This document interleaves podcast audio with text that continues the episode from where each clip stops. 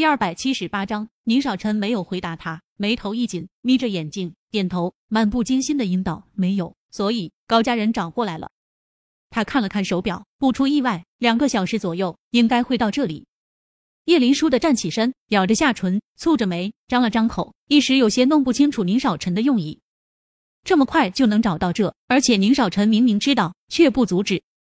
来就来吧，我倒是想问问清楚，我哥怎么会到了高家？还有高父和我妈到底是什么关系？突然，叶林释然了。反正这件事就算今天不了结，等高海情绪稳定后，他也是要抽机会去问高父的。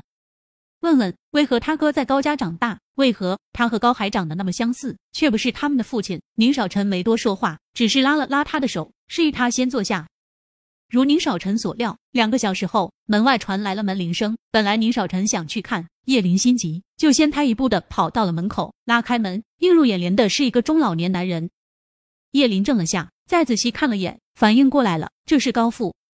高富看着他，同样愣住了，视线看着他。很久才缓缓收回。你是叶子。叶林想象中，高富看到他是绝对不会有好脸色看的，却没想到他居然亲切的称呼他叶子。嗯，高高伯父，礼尚往来吗？如果他对自己不客气，叶林本也没想着对他客气。可此刻人家无恶意，他也坏不起来，就随着高海称呼他。退后两步，让高父进来了。意外的来的就高父一人，没有看到高文。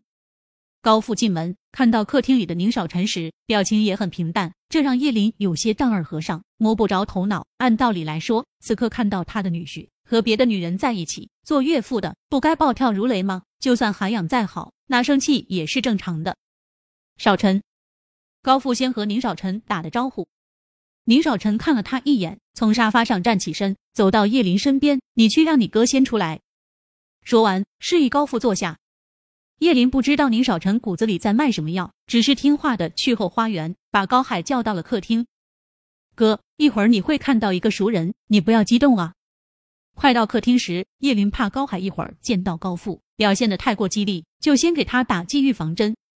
高海看了他一眼，并没有说话，脚步却也没停。他人高腿长，叶林费了好大的力气才追上他。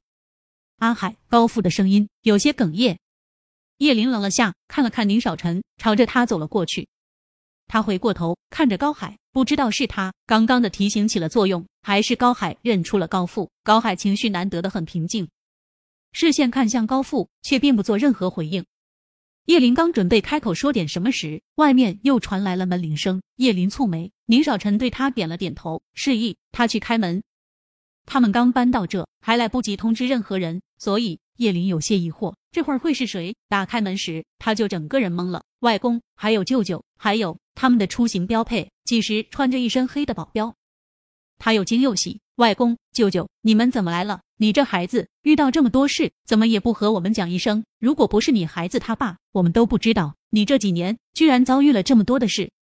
小舅舅是一个暖男，笑容很温暖，